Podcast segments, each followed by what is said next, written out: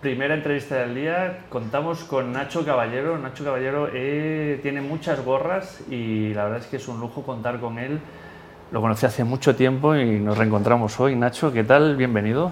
Muy bien, encantado, Benito, de volver a verte después de tanto tiempo. Después de años, sí, sí, sí. Sí, sí. Nacho, hoy vienes con un gorro que me interesa mucho. Por aquí ha pasado mucha gente que ya me ha hablado de ello y no me canso de escucharlo. Storytelling. Cuéntame, ¿qué es para ti el storytelling, Nacho? Pues el storytelling es una forma de conectar con, con otro ser humano, eh, con una conexión, digamos, garantizada, porque estamos diseñados desde hace miles de años para que nos gusten las historias. Entonces es una forma infalible para conectar con, con otro ser humano. Mm, Bueno. Nacho, tú mm, tienes muchas maneras de conectar, eres escritor, has escrito, ¿cuántos libros has escrito ya? Pues ya, tenemos, ya tengo siete libros. Siete libros. Y parte de alguno de ellos lo viste nacer en Sí. nuestra anterior relación. Sí, sí. Eh, también te gusta el humor, tocas el humor eh, y, y ahora me hablas de storytelling como una herramienta de conectar. Sí. ¿Por qué necesitamos conectar con la gente? Necesitamos conectar con la gente y necesitamos conectar con nosotros mismos, con nuestra propia historia. A mí me gusta mucho la idea de, de que de nuestra vida solamente tenemos una temporada y por lo tanto quizás sea interesante menos Netflix y más darle al play de nuestra vida. ¿no? Vale. Va un poco por ahí para, para realmente sentirnos protagonistas que tenemos una vida con propósito. Propósito, palabra muy fuerte. ¿Cómo, cómo, cómo, cómo bajas tú el storytelling, todo lo que me estás contando? ¿Cómo lo podemos utilizar? Un oyente que nos esté escuchando, ¿cómo lo, cómo lo aterrizamos? Pues el storytelling, que te digo que sirve para conectar con otro ser humano, quizá, o, o lo que considero que puede ser más novedoso es la idea de conectar con nosotros. Es decir, te voy a poner un ejemplo muy radical, ¿vale? ¿De acuerdo? El día que nosotros, nuestro, en nuestro último día, cuando nosotros ya no estemos, eh, idealmente, sobre todo en nuestro caso, que nos gusta en el tema de la oratoria, alguien dirá unas palabras sobre nosotros. Vamos a, hacer, vamos a te- intentar tener una vida que se lo ponga fácil a esa persona. Benito, te pongo un ejemplo. Ayer, por ejemplo, yo iba con mi familia y nos apetecía probar un Fiat 500, que es un coche que nos encanta. Y vimos uno de estos de alquiler de Share Now. Entonces pasamos de largo, nos alejamos del coche y mi chica y yo decidimos volver y probarlo. Y mis hijos tienen un recuerdo de haber montado en un coche que, que era mm, pues como de juguete y nos dimos una vuelta por el barrio en un coche de estos de alquiler por minutos y se lo pasaron genial. Todos los días tenemos la oportunidad de tener dos versiones de los acontecimientos, de casi todos los acontecimientos. La aburrida, en la que nos dejamos llevar, y aquella en la que podemos ser protagonistas. Bien. Me gusta ser protagonista de tu propia vida. Y cuando, cuando, em, cuando lo queremos bajar un poco más, ¿qué, qué- qué- qué herramientas podemos utilizar para ser más protagonistas de nuestra propia vida? Pues tenemos que pensar que cuando vemos una, vamos a, a algo que todo el mundo conoce, una película, una serie, en esas películas nos separan al héroe, al villano, a la víctima y al, y al guía. Esos cuatro personajes, esos cuatro roles, los tenemos nosotros dentro de nuestra vida. Entonces, por ejemplo, te voy a poner un ejemplo, hay mucha gente que está muy cómoda en el papel de víctima. Tú puedes sentirte víctima por un contratiempo, pero también es una forma barata de llamar la atención.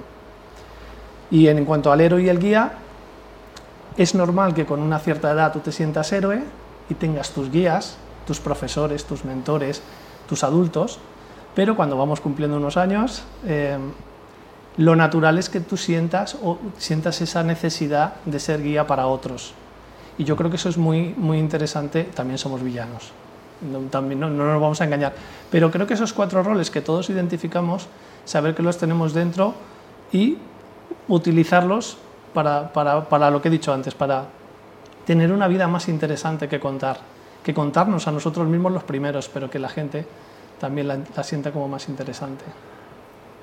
Vale. Y yo tengo que, que seguir buscando eh, la practicidad de lo que me estás contando. Entonces,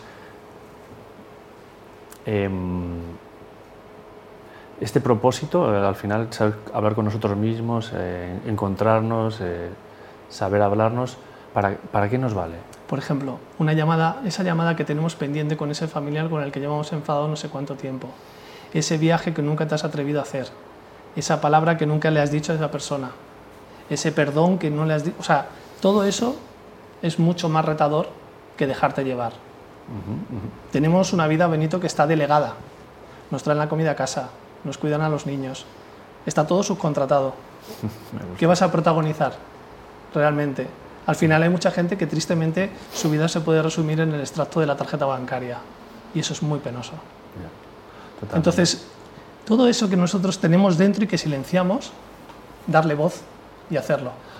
Eh, yo te confieso que estaba pensando en storytelling, en, vas a hablar de oratoria y me estás llevando a un tema de liderazgo, de, mentor interno. Eh, estás tirando hacia ahí desde el storytelling, ¿no? Coges los elementos del storytelling y los llevas a, buscar tu propósito, tu, tu, tu leitmotiv, llámalo como quieras, ¿no? va, por ahí, ¿no? Va por ahí. Te pongo un ejemplo. Yo, por ejemplo, tengo amigos de triciclo y este año he decidido no felicitarles el cumpleaños. Amigos de, de, triciclo, de, la infancia, para que nos entienda todo el mundo. He decidido no felicitarles el cumpleaños a propósito. ¿Por qué? Porque eran conversaciones, desde hace más de 10 años, conversaciones huecas. Y he decidido que este año no les iba a felicitar porque no teníamos ningún tipo de relación fuera de esa llamada anual. ¿Sabes lo que ha pasado, Benito? Que en menos de dos meses nos hemos reencontrado cuatro amigos de la infancia, dos de los que no felicité, porque la mujer de uno de ellos había notado que echaba en falta eso.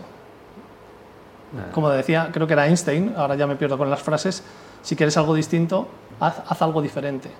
Realmente a la gente le da mucha pereza sentir que son protagonistas de su vida, que su vida coja atracción. Y mucha gente, con el paso de los años, se va anestesiando cada vez más y se va dejando llevar a ver si llega el viernes, a ver si llega la jubilación. Ese tipo de pensamientos son los que nos, meten en piloto automático. ¿no? Pagar impuestos y cuidar de nuestros hijos no tiene ningún mérito, hay que hacer algo más. Tiene mucho mérito cuidar de Tú me entiendes, tú me entiendes. Tiene muchísimo mérito y sobre todo es obligatorio por ley, ¿no? Pero, pero hay que hacer algo más, tenemos que sentir la necesidad de hacer algo más, de dejar una huella, ¿no? De sentir que la vida, hay una frase que me encanta que, es de mi chica, hacer que la vida te atraviese, dejar que la vida te atraviese. Cuando crees que te, que te va a dar algo, esos momentos, no todos los días, porque necesitaríamos un marcapasos, pero... Oye, veo, eh, eres conferenciante, ¿Tus conferencias de, qué van? Eh, ¿Cuál es tu tema? Pues mi tema principal es el storytelling, aplicado en este caso a las personas, eh, eh, como te he comentado, y luego el story brand aplicado a las empresas, a las marcas, que ahí cambia un poco la película, nunca mejor dicho. ¿no? Ahí pasamos, nosotros tenemos que dejar, es muy importante esto y muchas empresas no lo entienden, tenemos que dejar de hablar de nosotros. Si en nuestra vida personal tenemos que querer protagonizarla, ¿de acuerdo? En nuestra vida profesional, el héroe es el cliente. Y eso es muy importante que lo tengamos claro. Entonces, una página web, por ejemplo, que lo primero que diga que somos un equipo multidisciplinar y que este despacho de abogados fue fundado en 1962, da igual. A nadie le interesa. Pues a, nadie le interesa, salvo a los del despacho de abogados, quiero decir. vale, vale. ¿Story brand es un término bastante novedoso aquí en España, puede ser? Sí, es un, está creado por Donald Miller, yo me considero muy fan de, Donald Miller, y es una metodología que se basa en las piezas de, que tiene toda historia. ¿no? Tenemos un cliente que quiere algo, tiene un problema, conoce a un guía, que somos nosotros como empresa, que tiene que demostrarle empatía y autoridad, sé de lo que hablas, pero y tengo esta autoridad, estos testimonios o estos clientes con los que he trabajado, y te ofrezco un plan sencillo de tres pasos para que trabajemos juntos haciendo una llamada a la acción muy importante, Benito, recordándote qué pasará si me contratas y qué pasará si no me contratas. Y con esas piezas podemos construir todo el marketing, la comunicación y las ventas de una empresa sin complicarnos excesivamente la vida. Esto, Brand, hablamos de marketing y hablamos de, ventas. Sí, comunicación y ventas, sí. Yo soy de los que piensa que cuanto mejor hagamos la comunicación y el marketing, más suave, más suave es la venta, que parece como el malo de la película, ¿no? Pero, pero es necesaria. Bueno, bueno, bueno. Eh, yo ahí sí que me pierdo en comunicación. Cuando hablamos de marketing, luego tenemos a una invitada que nos puede desarrollar. Ahí sí que me pierdo y, no me siento cómodo. Eh, pero volvamos a, tus libros. Cuéntanos, ¿cuál es esa trayectoria? ¿De dónde vienen esos libros? ¿Por qué nacen esos libros? Estos libros nacen fundamentalmente de una necesidad que he tenido desde siempre de plasmar por escrito mi, entorno. ¿no? Desde que era pequeñito eh, que para enamorar a una chica del cole me inventé una serie que duró dos temporadas y que la chica se fue con mi amigo el guapo.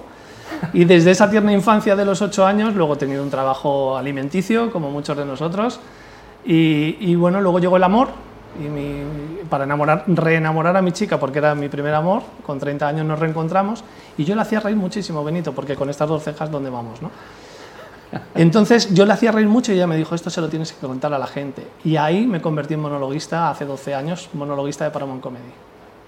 Entonces a partir de ahí empecé a desarrollar textos, monólogos personalizados para diferentes clientes, particulares y empresas, y luego posteriormente de tanto escribir historias empecé a convertirme, bueno, o tener una amplia experiencia en contar historias, en estructurar historias, y los libros vinieron donde tú y yo nos, nos conocimos en Toastmaster, que es una, es una organización de liderazgo y oratoria que recomiendo a todo el mundo porque a, a partir de ahí, a partir de esas presentaciones, esas charlas que yo hacía en, esta, en este sitio, empecé a ver que las presentaciones, las conferencias, esos PowerPoint eran el índice de mis libros. El germen de tus libros. Y además tenía la oportunidad de recibir el feedback de, de mis compañeros de Toastmaster, con lo cual sabía lo que gustaba más y lo que gustaba menos. Y con eso y con la autopublicación en Amazon, pues eh, Empezó todo. empezó todo y empezó a simplificarse y a- le cogí el gusto, digamos.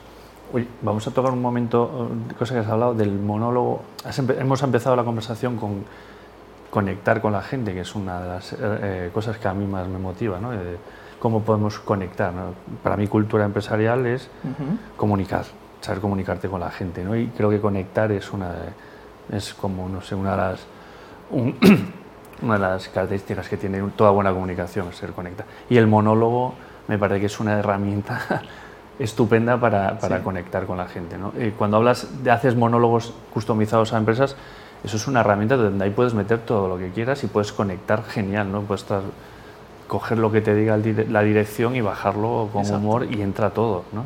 Sí, ahí, ahí puedes hacer desde pues, una analogía con Regreso al Futuro. Recuerdo trabajando para una, una empresa de alarmas que, que se quieren adelantar tanto a que entre el ladrón que les hice una analogía con Regreso al Futuro, como anticipándose al paso del tiempo. ¿no?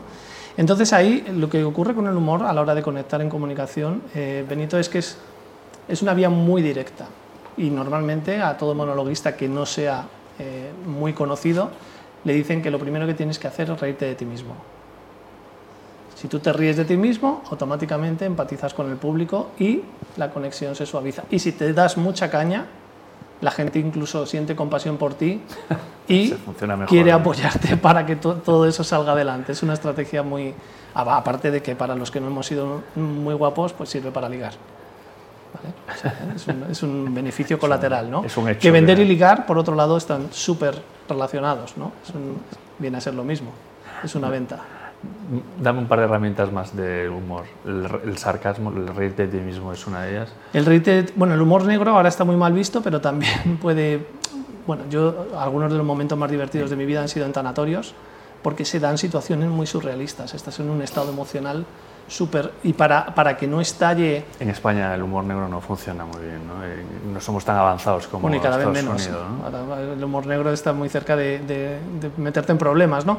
Pero una situación tensa, a veces el humor eh, puede, puede suavizar. Y también, por ejemplo, yo recuerdo que cuando trabajé en el trabajo alimenticio este durante 20 años, yo llamaba, porque yo llamaba para avisar de una avería de la fotocopiadora y yo a la persona que me lo cogía, casi siempre era una chica, le decía, mira, número de serie, digo, L de locura 243-2412.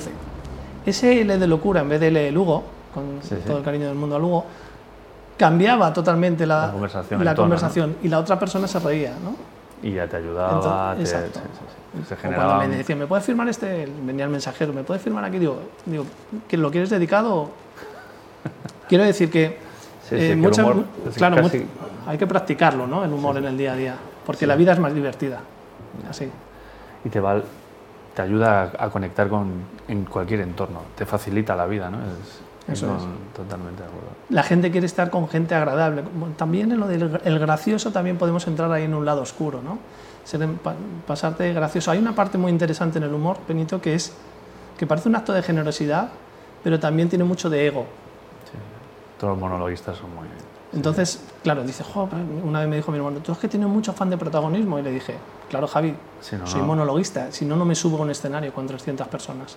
Totalmente. Lo necesitas para eso, pero es un, es un gesto que quizá es menos generoso de lo que parece. Eh, es súper caro el humor, sacar un buen chiste es carísimo.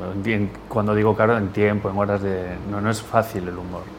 Bueno, ahí hay, yo la experiencia que tuve con Paramount Comedy, está todo muy estudiado, haces actuaciones de prueba, luego lo, lo, ves con una persona que, que, te va diciendo cosas, lo que funciona, lo que no funciona, y, y al final tiene su ciencia, pero realmente a mí me encanta la idea de no ser pirateable porque cuentes cosas tú.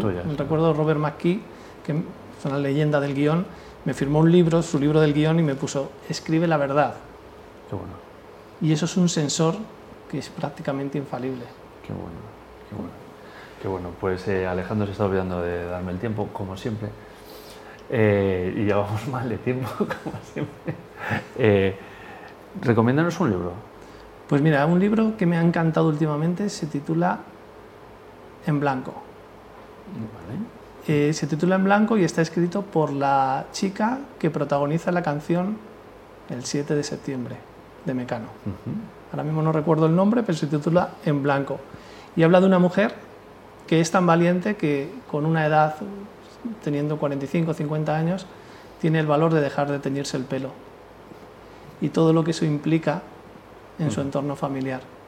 Cómo se hace protagonista de su vida, se deja de convencionalismos y se revela contra ese, esa dictadura ¿no? del pelo tintado y deja...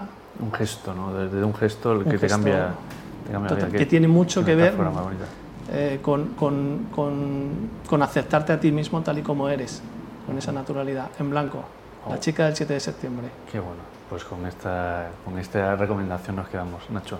Estupendo. Muchísimas gracias por, tu tiempo. Muchas gracias, Benito. Un placer. Gracias. Pues hasta aquí la entrevista de Nacho, que yo os confieso, eh, venía pensando en storytelling y el arte de, narrar historias y ha dado un giro inesperado y que, bueno, que a mí me ha encantado cómo desde el storytelling puedes ser el protagonista y buscar eh, tu, sentido en la vida. Una entrevista más eh, que espero no os haya dejado indiferentes. Muchísimas gracias, Nacho. Muchas gracias, Benito. Hasta luego.